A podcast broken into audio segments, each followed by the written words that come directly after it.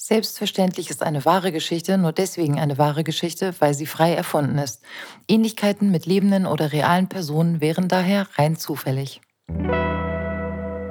Türwächterinnen der Freiheit Teil 3 Kapitel 5 Eine neue Schule für ein neues Leben. Als ich am nächsten Tag gegen Mittag Abdis Nachricht erhalte und mich auf den Weg zum Heimathafen mache, erwarte ich nicht mehr als ein weiteres kleines Treffen mit Taher und Abdi. Ein bisschen Kaffee, ein bisschen Geplauder am Tresen und ein paar Ideen, wie man es für Taher etwas gemütlicher machen könnte.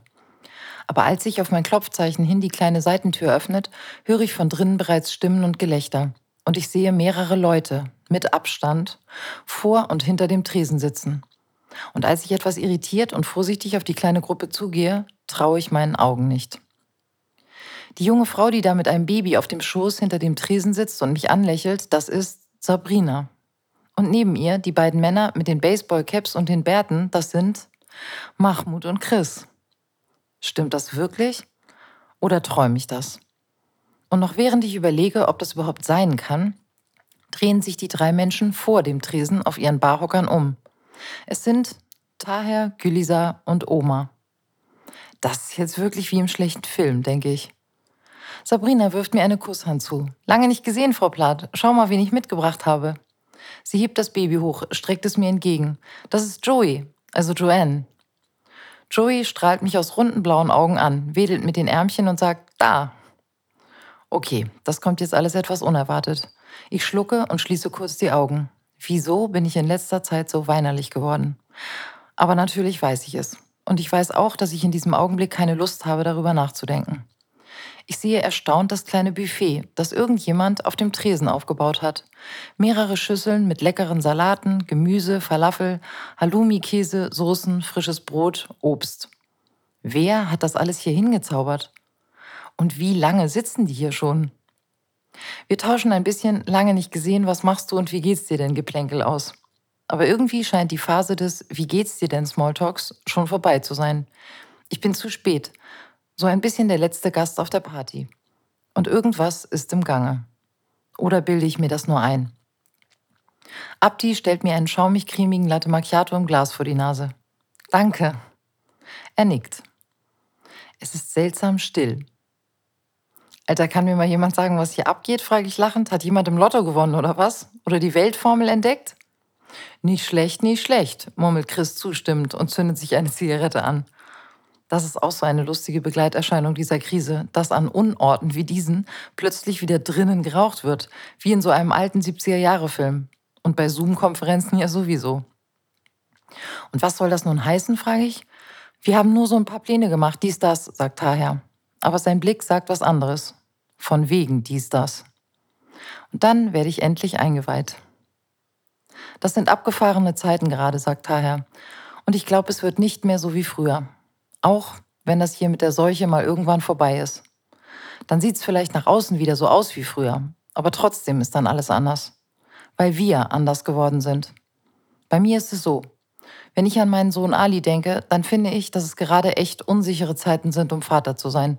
Man will es richtig machen, besser als die Männer der Vergangenheit, die immer so getan haben, als gehörte ihnen die Welt, Wer glaubt denn noch ernsthaft, dass es die Väter sind, die den Lauf der Dinge checken? Wo doch das Patriarchat mit den ganzen Machern und Wissern und Problemlösern unseren Planeten an die Wand gefahren hat. Naja, fast. Sabrina sagt leise Yes.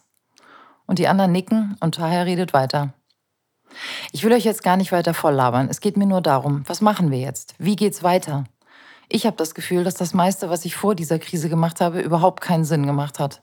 Morgens aufstehen, duschen, essen, trinken, dies, das, irgendwas arbeiten, sich anstrengen, sich beschäftigen, sich Sorgen machen wegen irgendwelcher unwichtigen Sachen. Irgendwie so 24-7 im eigenen kleinen Tunnel rumrödeln, während draußen die Welt untergeht.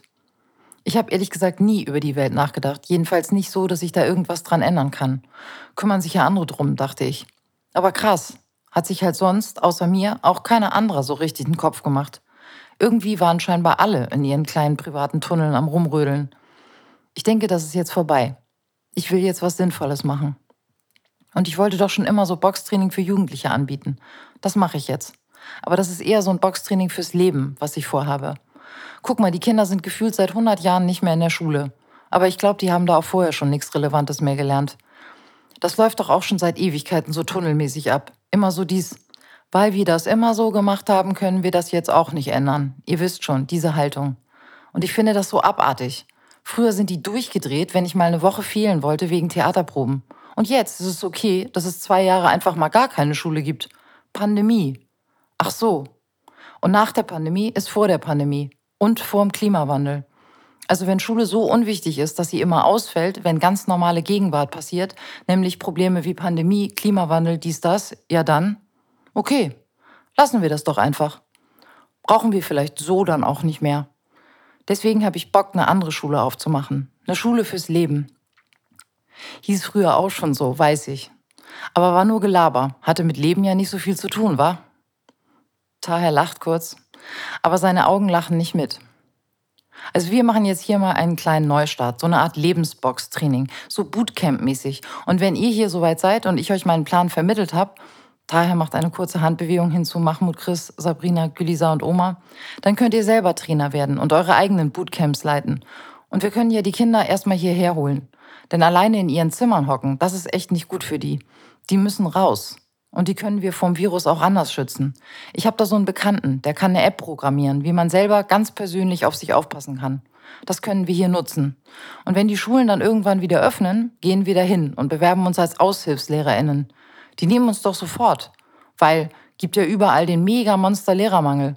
Und wir verbreiten unser Lebensbox-Training im Netz, bis niemand diese alte Schule mehr braucht, man. Gülisa ruft, geil, wir werden die neuen Lehrer. LehrerInnen, korrigiert Herr Milde. Boxtraining fürs Leben finde ich gut, Alter, sagt Mahmoud. Sollten wir nicht auch gleich Kurse in den Lehrerzimmern anbieten? schlägt Oma vor und lacht. Vielleicht können die das auch brauchen, ey. Boxtraining fürs Leben. Da habe ich jetzt schon Bock drauf. Aber hast du denn überhaupt einen Plan, Alter? Oder denkst du dir das gerade alles nur aus? Taher macht sein Schnalzgeräusch mit der Zunge. Ey, Digga, klar habe ich einen Plan. Was denkst du denn? Aber du hast keine Ausbildung, kein Zeugnis für sowas, sagt Sabrina. Taher schüttelt den Kopf. Wir brauchen keine Zeugnisse und Prüfungen mehr. Das sind nur die Instrumente der Mächtigen und die haben es verkackt. Für die wichtigsten Sachen im Leben gibt es keine Abschlüsse. Am besten lernt man an Vorbildern. Und ich hatte die falschen. Ich will jetzt wenigstens mal damit anfangen, selbst ein Vorbild zu sein. Das hätte ich nämlich gebraucht. Ein Vorbild, wie man jetzt, heute, mit all den Sachen umgehen kann. Und deswegen werde ich jetzt selber Lehrer. Und ihr auch. Es wird kurz still, während alle ihre kleinen persönlichen Filme im Kopf abspielen, wie sich das wohl anfühlen würde, hier im Heimathafen eine neue andere Schule zu starten. Eine geheime Schule in der Krise. Eine Schule fürs Leben. Für das Leben, das wirklich stattfand, jetzt stattfand. Wir sind dann so ein bisschen wie die Hisbollah, wa? sagt Gülisa nachdenklich. Also so die, die auf dem Schlachtfeld die Verwundeten und Verletzten aufsammeln und die wieder fit machen und denen helfen. Mit Essen, Trinken, Geld, dies, das, wa? Sind wir jetzt plötzlich im scheiß Krieg oder was? sagt Chris und guckt verwirrt. Hab ich jetzt irgendwas verpasst oder was? Taher winkt ab. Nee, Mann, ich würde das jetzt mal nicht mit der Hisbollah vergleichen. Obwohl das hier allmählich auch wie so eine Art Krieg ist, auf einer anderen Ebene. Also klar, null vergleichbar mit Beispiel Libanonkrieg. Klar, aber hier sind die Opfer auch mal wieder dieselben. Die Kinder, die Alten, die Armen. Wenn was schief läuft, immer dasselbe. Also doch Hisbollah, sagt Gülisa. Nee, Daher schüttelt jetzt entschieden den Kopf. Gar nicht Hisbollah. Weil die Hisbollah versorgt die Leute und hält die aber weiterhin in einer schwachen Position. Die machen ja kein Boxtraining fürs Leben. Er lacht. Die haben ihre eigenen Interessen und instrumentalisieren die Leute. Das ist eigentlich dasselbe wie das, was Abbas gemacht hat. Guck mal, ich gebe euch Essen und beschütze euch, aber dafür müsst ihr dann auch auf meiner Seite sein und auch mal was für mich machen, wenn es drauf ankommt. Und wir machen das nicht, oder was? fragt jetzt Mahmoud mit einem kleinen Grinsen. Nee, genau, wir machen das nicht, sagt Herr ernst. Wir machen die einfach stark, fertig, sodass die selbst klarkommen und ihre eigenen Entscheidungen treffen können. Die müssen nicht das denken, was ich denke. Hauptsache, die lernen kein Opfer zu sein. Und das geht genau wie? fragt Sabrina. Daher scheint wirklich viel Zeit zum Nachdenken gehabt zu haben, denke ich. Er hat auch darauf eine Antwort. Erstens, die eigene Geschichte kennen und dazu stehen. Zweitens, wissen, was man kann und was nicht. Drittens, die Codes von denen verstehen, die gerade Macht haben und dann die Codes knacken. Viertens, Oma unterbricht mit einem lauten Seufzer. Die, die die Macht haben, haben doch keine Codes, Mann. Die haben einfach Kohle. Geld regiert die Welt. Da wird das mit so Codes knacken auch nichts bringen. Falsch, ruft Taher und haut mit der flachen Hand auf den Tisch. Geld ist zwar wichtig, aber Codes sind wichtiger. Oh Mann, stöhnt Chris, was denn für Codes? Manchmal denke ich echt, du hättest mal Professor werden sollen. Versteht ja kein normaler Mensch mehr, was du laberst. Rede mal ordentlich, Mann. Tahir lacht. Sorry Leute, ihr werdet schon sehen. Wichtiger Teil vom Lebensbox-Training ist Lifestyle statt Kohle. Was sind die neuen Statussymbole der Mächtigen? Nicht die Rolex, nicht Markenklamotten, nicht Champagner, nicht das teure Auto. Sondern, fragt Gülisa, plötzlich interessiert. Style, sagt Tahir und macht eine bedeutungsschwere Pause. Eine Idee, wie man gut lebt. Das ist heute die neue Rolex. Und genau da werden wir sie überholen. So lässig und entspannt an ihnen vorbeiziehen. Mit dem neuen Style. Nämlich nicht nur, wie man gut lebt und Geschmack hat und nachhaltig lebt und wogen ist, sondern wie man dieses Geheimnis von Style teilt, statt es zu benutzen, um sich von den angeblichen Assis abzugrenzen und Elite zu sein. Das Lebensbox-Training verteilt Geheimwissen über Macht an alle.